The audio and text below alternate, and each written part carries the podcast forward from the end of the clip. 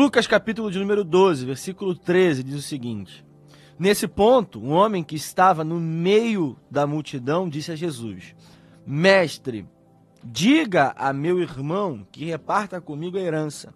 Mas Jesus lhe respondeu: Homem, quem me nomeou juiz ou repartidor entre vocês? Então lhes recomendou: Tenham cuidado e não se deixem dominar por qualquer tipo de avareza, porque a vida de uma pessoa não consiste na abundância dos bens que ela tem. E Jesus lhes contou ainda uma parábola, dizendo: O campo de um homem rico produziu com abundância. Então ele começou a pensar: Que farei? Pois não tenho onde armazenar a minha colheita. Até que disse: Já sei, destruirei os meus celeiros, construirei outros maiores, e aí armazenarei todo o meu produto e todos os meus bens então direi à minha alma: Você tem depósito muitos bens para muitos anos. Descanse, coma, beba e aproveite a vida. Mas Deus lhes disse: Louco, essa noite lhe pedirão a sua alma. E o que você tem preparado, para quem será? Assim é o que ajunta tesouros para si mesmo, mas não é rico para com Deus. É de conhecimento público esse final de semana, nós tivemos um acidente fatal envolvendo a perda da vida de cinco pessoas, né? entre elas uma cantora de fama nacional aqui. Né? Nós tivemos a informação na sexta-feira, dia 5 de novembro. Com certeza você esteve é, a, a par do que aconteceu, talvez não assistindo as reportagens todas ao vivo ou vendo depois, mas sabe que aconteceu um acidente. Talvez, assim como eu, não conheça a trajetória a fundo da cantora, não, não é do nosso, é, é, do nosso ouvir, né? Nós não temos esse costume, é uma, música, uma cantora secular que cantava músicas que não tinha nada a ver com aquilo que nós professamos. Porém, todos nós conhecemos é, é a, a, o que aconteceu, sabemos o que aconteceu. É, a gente lamenta a perda de cinco pessoas, de pais, de famílias, né? Aqueles que tinham filhos, o copiloto, inclusive, a sua esposa ainda estava grávida. É uma perda muito, muito significativa nesse sentido. Como toda perda tem né, a sua é, tristeza, nós, como seres humanos, nós não estamos preparados para isso. Mas esse acidente me fez refletir em algumas questões e eu quero compartilhar com você nesses momentos que nós, nesses minutos que nós temos, acerca dessa história. Nós vamos observar que a Bíblia nos mostra que Jesus é, estava ensinando a uma multidão, Jesus estava falando um, ao povo exatamente acerca da palavra, acerca daquilo que ele tinha para ensinar do seu evangelho. Até que um homem, um homem simplesmente, e eu acho curioso que a palavra tem a, as suas minúcias, os seus detalhes, como o nosso querido pastor sempre fala. A palavra nos fala, na versão NAA, que nesse ponto, ou seja, enquanto Jesus estava falando, um homem simplesmente resolve interromper o que Jesus estava dizendo. Irmãos, nós quando paramos para pensar nesse texto, eu gosto de avaliar o contexto da história, né? Nós focamos muito na parábola, mas há um contexto aqui bem interessante. Jesus estava falando e um homem simplesmente tenta interromper aquilo que Jesus estava passando à multidão para legislar em causa própria. Irmãos, parando para pensar, esse homem é o que nós podemos chamar de pessoa inconveniente. Jesus estava falando algo que estava alimentando uma multidão. Mas esse homem aproveitou talvez uma brecha, talvez um momento, aquele segundo de vírgula de silêncio de Jesus para trazer uma preocupação própria, egoísta, somente dele. Olha como o texto fala nesse ponto. Que ponto? Olha o que Lucas nos narra que Jesus estava dizendo. Olha o último versículo, só para que você entenda. Porque o Espírito Santo lhes ensinará naquela mesma hora as coisas que vocês devem dizer. Olha a quebra. Nesse ponto, um homem que estava no meio da multidão disse a Jesus: Mestre, diga a meu irmão que reparta comigo a herança. Irmãos, o que tem a ver a fala desse homem com aquilo que Jesus estava falando? Nada. Absolutamente nada. Que inconveniência.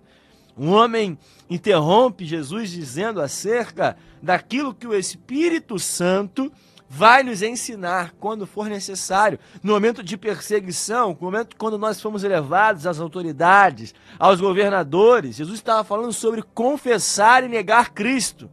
Esse homem interrompe a história para falar de uma herança que não foi repartida pelo seu irmão. Que preocupação egoísta, que inconveniência.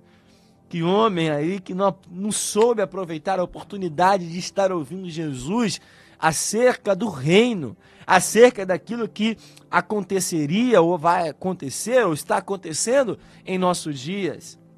Mas, vamos lá. Ele diz: Mestre, diga a meu irmão que reparta comigo a herança. Jesus responde: Homem, quem me nomeou juiz ou repartidor entre vocês? A resposta de Jesus sempre é a altura. Então Jesus começa a recomendar ao seu povo: tenham cuidado, não se deixem dominar por qualquer tipo de avareza, porque a vida de uma pessoa não consiste na abundância dos bens que ela tem. Então, Jesus, utilizando daquele momento, daquela fala do homem, ele conta uma parábola. Nós devemos separar esses dois momentos. Há dois personagens aqui diferentes. Há o homem que interpela Jesus pedindo para que Jesus seja juiz ou um mediador, né, um árbitro de conflito de interesses entre ele e o seu irmão sobre a herança que eles tinham para repartir e não estava sendo. E há agora Jesus contando uma parábola. Essa parábola é conhecida como a parábola do rico insensato. Acerca daquilo que Jesus ouviu, Jesus então conta uma parábola. Ele fala de um homem que começou a produzir com abundância. Um homem que tinha agora uma riqueza muito grande. Tinha uma quantidade de bens tão grande que ele não tinha mais aonde armazenar a sua colheita. Então o homem tem uma ideia. Ele fala até: já sei, vou destruir todos os meus celeiros, vou construir maiores vou armazenar todo o meu produto e os meus bens. E o versículo diz que ele fala: então direi a minha alma. Então direi a minha alma. Irmãos, olha como esse detalhe é importante. Ele vai dizer para a sua própria alma: Você tem em depósito muitos bens para muitos anos. Descanse, coma, beba e aproveite a vida. Ah, irmãos, isso é o retrato. É a fotografia de tantas pessoas ao longo da história. É a fotografia de pessoas que acreditam que chegar a metas na vida financeira estabelece uma paz é tempo, não temporária, mas duradoura. E alguns dizem até o final da sua vida. Irmãos, nós vamos observar que Jesus então fala: Mas Deus lhes disse, louco, essa noite lhe pedirão a sua alma. E o que você tem preparado? Para quem será? Jesus ainda conclui dizendo: Assim é o que ajunta tesouros para si mesmo, mas não é rico para com Deus. Irmãos, olhando essa história, um homem que na parábola ele pensa que chegou à solução, se nós pudéssemos conjecturar aqui, né, uma fala de um cientista muito famoso ao longo da história, ele diria: Eureka! Achei a solução, achei a resposta para acabar com todos os meus problemas da minha vida. O problema é a quantidade de bens que eu tenho, não tenho onde armazenar, já sei. Vou fazer um celeiro maior, vou colocar agora em um local maior e aí acaba o meu problema. Aí eu posso comer, aí eu posso beber, aí eu posso aproveitar a minha vida, viver a minha vida da forma que eu quiser. Mas Jesus fala: Deus hoje está pedindo a tua alma. Louco. E agora, o que você preparou? Para quem fica? Como vai ficar essa situação? Irmãos, o Evangelho de Lucas, ele tem uma particularidade. Todo o evangelho tem a sua particularidade, tem o seu público-alvo. Mas nós vamos observar que o Evangelho de Lucas, embora ele possa ser registrado como uma história, o plano da salvação que está sendo oferecido a todos através de Cristo, nós vamos pensar que há três preocupações muito claras em Lucas. A preocupação com a administração das posses, das riquezas. Segunda, a questão do amor ao próximo.